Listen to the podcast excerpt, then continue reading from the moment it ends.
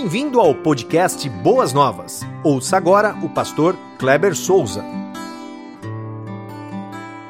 Queridos irmãos de Boas Novas, é um privilégio muito grande estarmos nesta noite reunidos para adorarmos ao nosso Deus.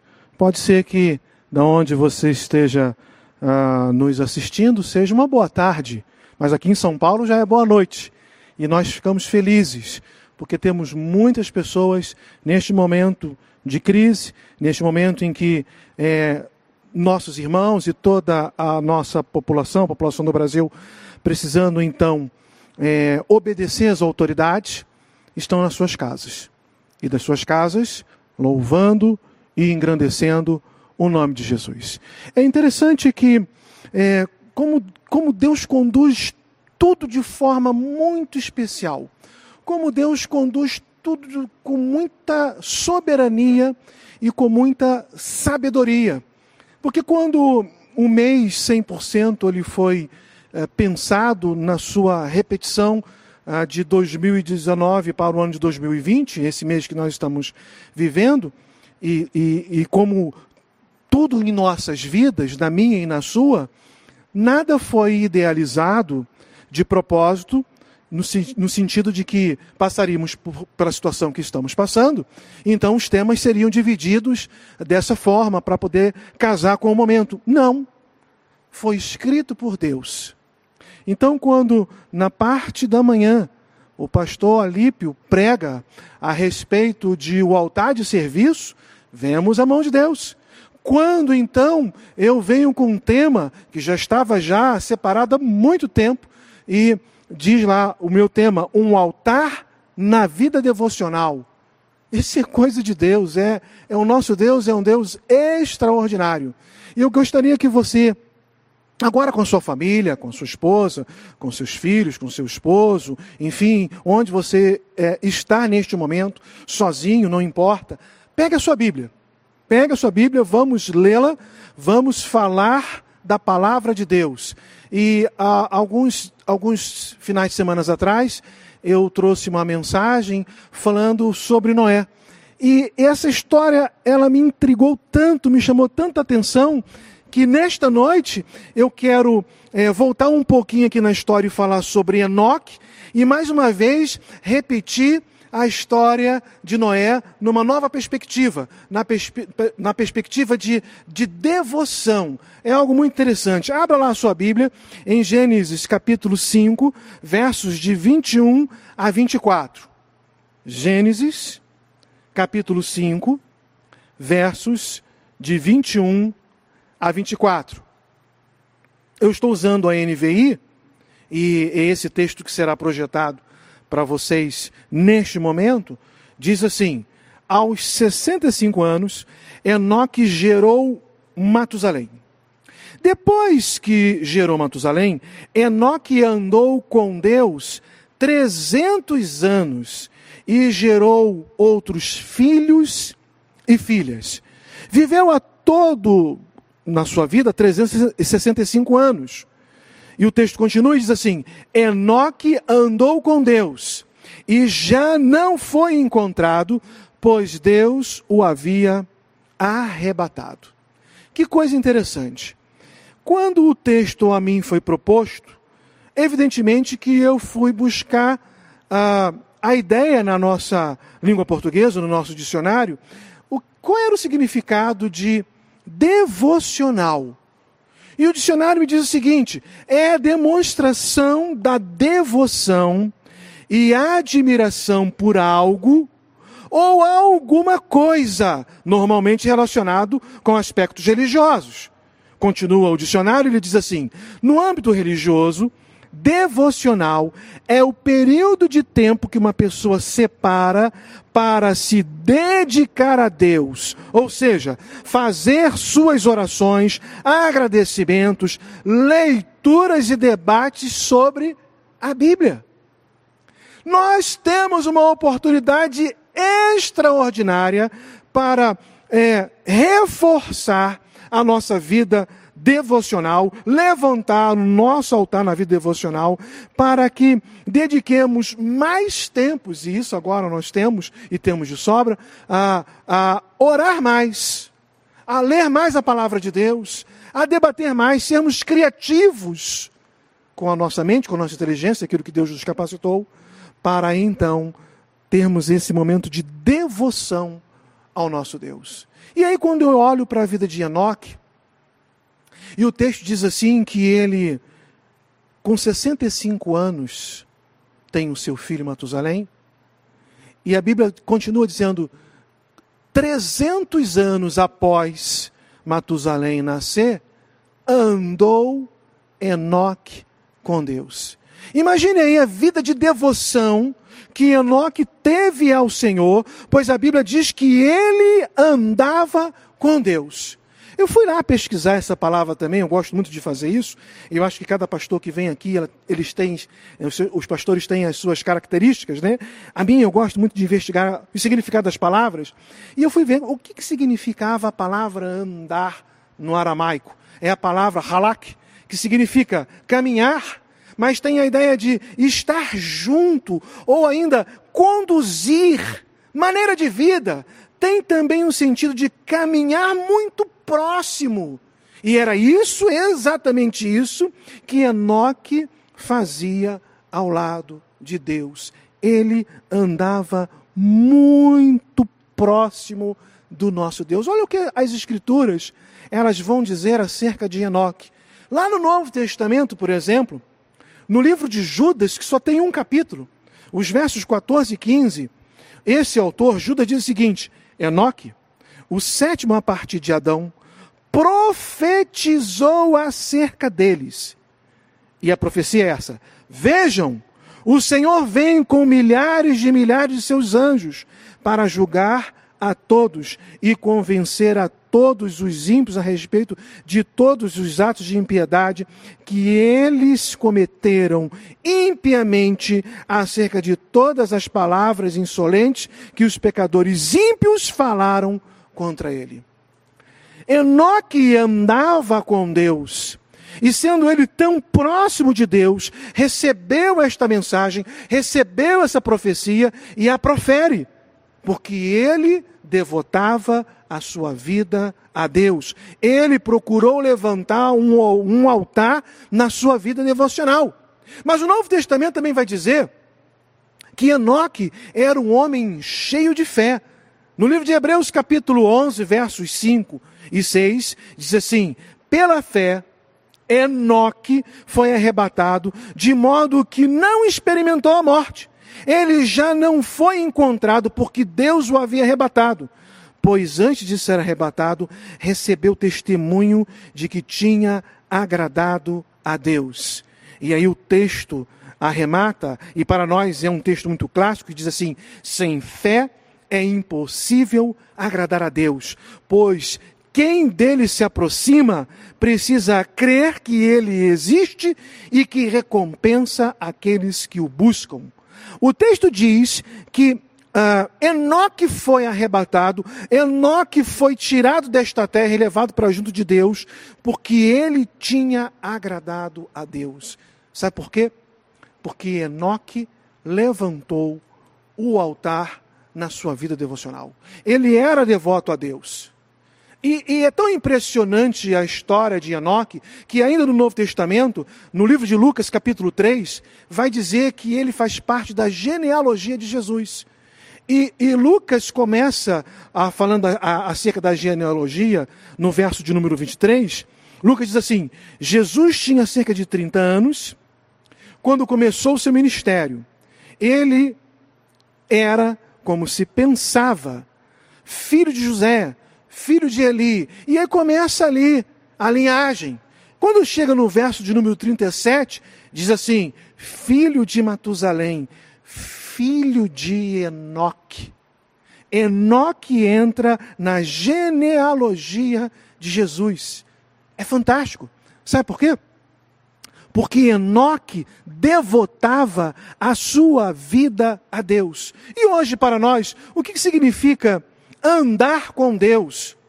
é ter os mesmos pensamentos de Deus, é fazer aquilo que agrada o coração de Deus, é dizer não para o pecado e tudo que desonra a Deus, e falar sim para tudo que agrada ao coração do nosso Deus. Significa que Enoque estava o tempo todo em consonância com Deus, em concordância com as coisas de Deus, procurava agradar e viver para a glória de Deus. Uma vida de devoção, ela precisa ser dessa forma. E aí, Enoque, ele traz um reflexo de vida para Noé, um autor que eu já preguei aqui e que sua história me chamou muita atenção, eu fiquei muito curioso, pesquisei muito, tem um reflexo muito grande. Observem que quando ele morre, ou quando ele, melhor dizendo, é trasladado com 365 anos, Noé não tinha nascido ainda. Noé não tinha nascido. Só que quando nós olhamos a história de Noé, no capítulo 6, no versículo 9, o, o final do texto diz assim: Noé andava com Deus. Que coisa extraordinária! Olha que reflexo da vida devocional.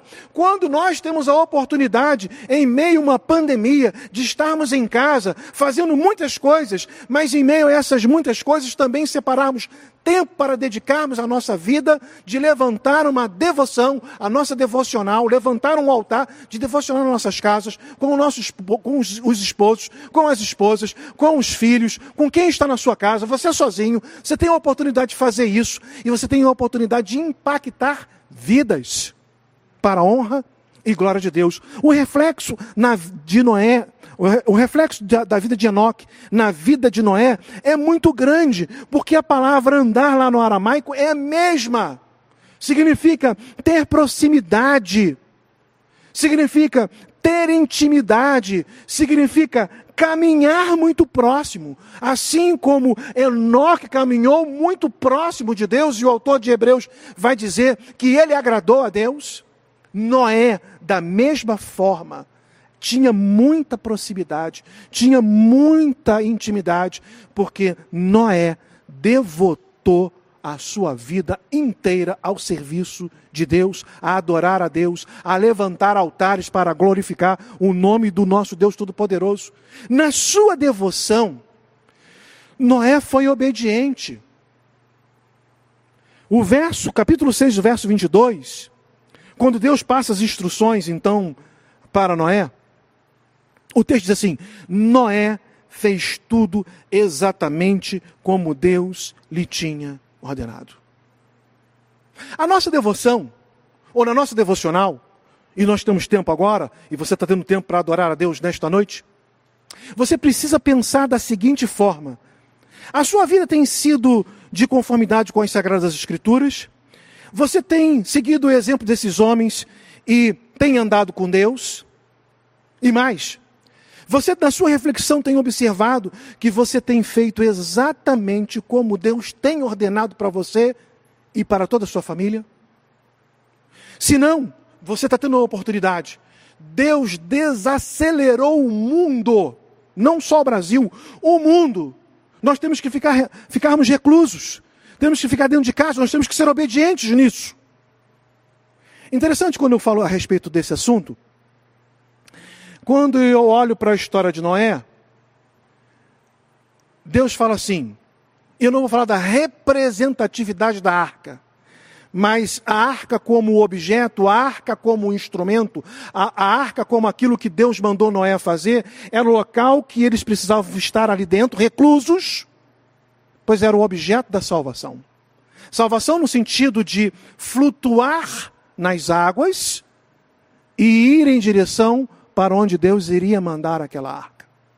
Mas era ali dentro que eles iriam ficar. Era ali dentro. O texto diz, se você fizer os cálculos, primeiro que Deus manda ele entrar na arca, ele fica sete dias dentro da arca sem nenhum tipo de chuva, o dilúvio ainda não tinha caído. Depois de uma semana que Deus manda o dilúvio, eles ficam muito tempo e depois, no finalzinho, eles ficam mais uma semana e o total ali é de um ano e dez dias dentro daquela arca. Mas a arca ali era o local onde Deus separou falou assim: é aqui dentro. Vocês precisam ficar aqui dentro. Eu tenho certeza que Noé teve muito trabalho. Eram muitos animais, eram muitas tarefas. Mas eu tenho certeza absoluta, uma convicção, porque o texto diz que ele andava com Deus, que ele tinha o seu momento de devoção a Deus com a sua família. É o momento, meu querido irmão, de você devotar todo o tempo que você tem a Deus, obedecendo-o, honrando-o, glorificando-o, fortalecendo a sua vida espiritual. Para quando sairmos dessa situação de pandemia, e eu oro a Deus, e eu tenho certeza que você tem orado a Deus para que esse tempo possa ser abreviado, mas muitas pessoas desejarão ouvir de Jesus. E aí, pegando carona na mensagem de hoje de manhã do pastor Alípio, vai ser o tempo do serviço. Não que você não possa servir agora, mas teremos muito serviço, teremos muito que apresentar. Então, se nós estamos estudando a palavra de Deus, se estamos sendo obedientes como Noé foi, Enoque foi, que andaram com Deus, quando sairmos dessa pandemia, teremos conteúdo, porque estudamos bem a palavra de Deus, saberemos defender a razão da nossa fé porque levantamos um altar na vida devocional. Mas, em segundo ponto aqui, Noé não foi, ele não foi só obediente, mas ele foi obediente por ter sido obediente. Ele e toda a sua família, todos da arca, foram salvos. O verso, uh, o versículo 1 do capítulo 7 diz assim: Então o Senhor disse a Noé: entra na arca você e toda a sua família, porque você é o único justo. O versículo primeiro diz, repete mais uma vez essa questão de ser justo, que encontrei nessa geração.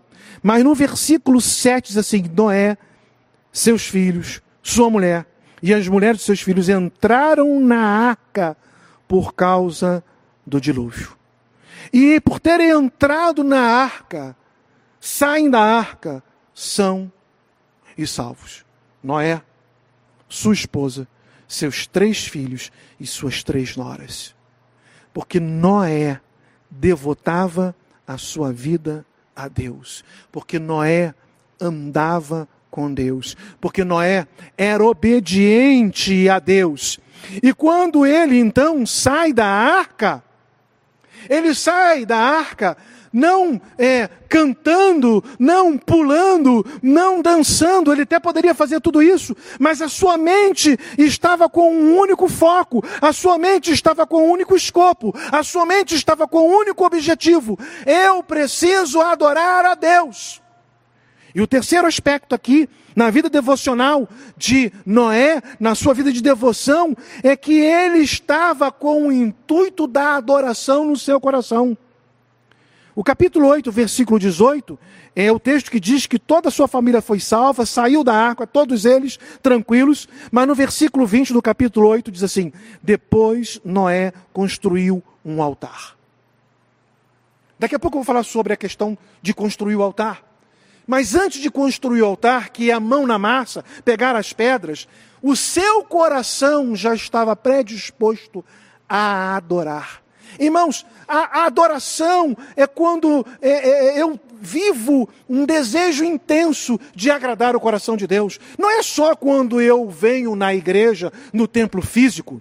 Não é só quando eu separo este momento agora, via internet, nesta noite, ah, separado, separando minha, meus, meus familiares e adorando a Deus em casa. Não, é um estilo de vida. Enoque tinha esse estilo de vida. Noé tinha esse estilo de vida. Todos nós precisamos ter esse estilo de vida, de devotar adoração a Deus Todo-Poderoso.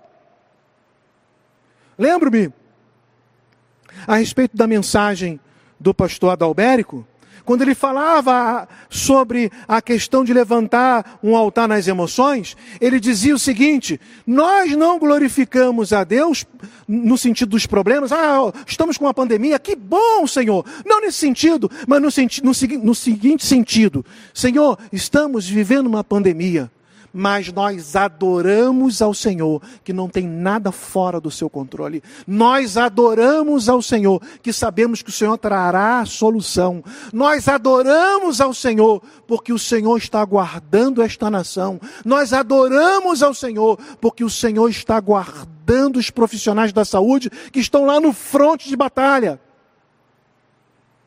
Deus controla as nossas emoções e é por isso que nós adoramos a Deus. É por isso que nós devotamos todo o serviço ao nosso Deus. É por isso que nós devotamos a ideia de pegar a palavra de Deus e aprender muito dela, para quando sairmos dessa, termos o que oferecer ao povo que estará carente. Mas um outro aspecto, aí sim, Noé está predisposto à adoração e Deus sabe disso, e aí então ele vai pega a mão, amassa e constrói um altar. Eu entendo aqui que a ideia de constru construir um altar já era algo que Deus havia dito e ensinado para os seus antepassados, conquanto a ideia de construir um altar, no capítulo 8, versículo 20, é a primeira vez que aparece na palavra de Deus, mas eu entendo que isso já era um ato, porque Abel Conquanto a Bíblia não diz que ele construiu um altar, mas ele oferece um sacrifício a Deus. Eu acho que isso já era uma prática que Deus já havia ensinado. E é por isso então que ele, obediente, devoto, sabe que ele precisa construir um altar para que a sua adoração ah, tenha o sentido também de depois, que é o quinto ponto de, na sua devoção, de oferecer-lhe um sacrifício, para que a ira ou a justiça de Deus seja aplacada, seja diminuída. Também um altar de gratidão e uma oferta de gratidão. Também a ideia da oferta no sentido de pedir perdão pelos pecados cometidos. É interessante que quando nós lemos Jesus falando ah, a respeito do, sinal dos últimos tempos, sinais dos últimos tempos, no capítulo 24, ele fala assim: lembre-se da história de Noé. Na época de Noé, as pessoas estavam lá vivendo no cotidiano, casando-se e dando-se em casamento. Não se importando com a mensagem que o próprio Noé pregava, não se importando com a profecia que o seu antepassado Enoque proferiu. Irmãos, não é tempo de viver o cotidiano como vivíamos anteriormente. É tempo de obedecer às autoridades, tanto políticas quanto as religiosas. É tempo de ficar em casa. E ficando em casa é tempo de devoção, é tempo de adoração, é tempo de serviço, é tempo de controlar pelo Espírito Santo, ou permitir que o Espírito Santo controle as nossas emoções. Esse é o tempo. E aí, meus amados irmãos, quando então eu observo aqui a história ah, de Noé, que ele, ele, ele não se inclinou à impiedade do povo da sua época. Noé é da geração de Sem, ele é um semita. E ele andava com Deus. Ele, com o seu povo, poderia fazer o que o povo estava fazendo. Poderia viver o cotidiano, viver uma vida comum. E o viver a vida comum, eu entendo que o povo vivia ali diariamente, mas não se importando, não tendo uma devoção a Deus. Mas Noé não fez assim. Noé preferiu dedicar toda a sua vida ao serviço, devotando tudo que ele era, tudo que ele pensava ao Senhor. É assim que precisamos agir, queridos irmãos. E aí eu vejo agora um próximo reflexo. Eu observo o reflexo de Enoque na vida do seu bisneto, não é? Mas eu vejo um reflexo direto aqui de Noé na vida de Abraão. Porque lá no capítulo 12 de Gênesis, no versículo 7, diz assim: O Senhor apareceu a Abraão e disse: A sua descendência darei esta terra. E o texto diz assim: Abraão construiu ali um altar dedicado ao Senhor que lhe havia aparecido. É o mesmo ato, é a mesma disposição, é a mesma intenção de Noé no capítulo 8, no versículo 20. A ideia de desejar adorar a Deus, a, a, o desejo de devotar toda a sua vida em obediência ao Deus Todo-Poderoso. E o texto diz assim, diz assim: um altar dedicado. E por quatro vezes, contando com Gênesis 12, 7, Abraão repete esse ato. No, no, no, no, capítulo 12, no versículo 8, depois no capítulo 13, versículo 18, depois no capítulo 22, versículo 9, na, no ato de Deus ter pedido o sacrifício do seu filho, ele levanta também um altar, e Deus assim impede, e nós conhecemos a história, mas há uma devoção na vida de Abraão, reflexo direto que ele recebe de Noé, creio, que recebe de Enoque, mas quando nós olhamos para o seu filho Isaque, no capítulo 26, versículo 25, diz assim: Isaque construiu neste lugar um altar e invocou o nome do Senhor. Ali armou acampamento e os seus servos cavaram outro poço. Olha, nós vimos essa mensagem no domingo passado à noite. Mas eu vejo que é um reflexo. Isaac, que foi um, um exemplo de superação. Mas eu vejo aqui um reflexo direto do seu pai Abraão na vida dele. E ele devota a sua vida sendo obediente, sendo, sendo íntegro, sendo, sendo servo, porque levantou altar devotando a sua vida a Deus. Mas a história continua. E vai dizer que Jacó tem a mesma intenção, segue o mesmo exemplo. Aí nós já vamos para o capítulo 28 de Gênesis, versos 18 a 22. E o texto diz assim: Na manhã seguinte, Jacó pegou a pedra que tinham já usado como travesseiro, colocou-a de pé como coluna e derramou óleo sobre o seu topo. Ele fez um altar e deu o nome de Betel, que significa casa de Deus, aquele lugar, embora a cidade anteriormente se chamasse Luz. Então Jacó fez um voto dizendo: Se Deus estiver comigo, cuidar de mim nesta viagem que estou fazendo, prover-me de comida e roupa, e lavar-me de é, e, e levar-me é, de volta em segurança à casa de meu pai, então o Senhor será o meu Deus. E esta pedra que hoje coloquei como coluna, como altar, servirá de santuário de Deus. E de tudo o que me deres, certamente te darei o dízimo. Queridos irmãos, nós precisamos ter uma vida de devoção. Queridos irmãos, nós precisamos, neste momento que nós precisamos ficar reclusos nas nossas casas, nos aprofundarmos no que a palavra de Deus nos ensina. Lermos a palavra de Deus dia e noite, ensiná-la aos nossos filhos. Lembre-se que estamos falando aqui de um, de um povo de uma tradição oral. Tanto é que Deuteronômio fala assim: ó, senta com seu filho, converse com seu filho. Era um povo de tradição oral. Eu entendo que, que Enoque passa para Matusalém, Matusalém para Jared, Jared para Noé, e Noé passa para os seus filhos, e que depois Abraão recebe, passa para Isaac, e Isaac passa para Jacó, um povo de tradição oral que aprendeu a confiar e a obedecer a Deus na sua vida de devoção. Que possamos ter esta devoção, seguir próximo, lado a lado com Deus, caminhar com Deus, andar com Deus, honrar a Deus. E repito, para encerrar essa, a, a mensagem desta noite. Repito.